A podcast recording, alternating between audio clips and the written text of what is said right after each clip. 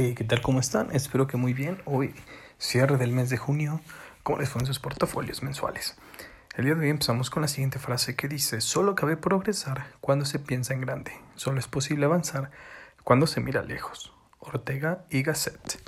El día de hoy hubo una importante noticia respecto a la inflación en Estados Unidos, ya que es la más elevada en los últimos 13 años para el mercado mexicano, sin duda va a ser una noticia bastante, bastante sensible en los mercados, en los precios de muchos bienes de primera necesidad, pero sobre todo en cambios en los precios de las acciones. Así que ténganlo muy en cuenta para estos días. El mercado nacional cerró el día de hoy con fin 13 al menos 2.09%, Agua menos 2.63% y Vasconi menos 6.38%.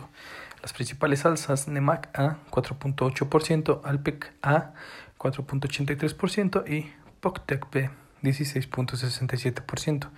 En el mercado internacional tenemos que Atos perdió 13.32%, TTE 14.53% y Evo N 14.62%.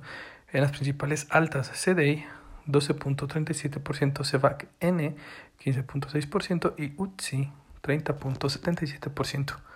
¿Cuáles son sus perspectivas para este mes que inicia? Que tengan un excelente inicio de mes y nos escuchamos mañana.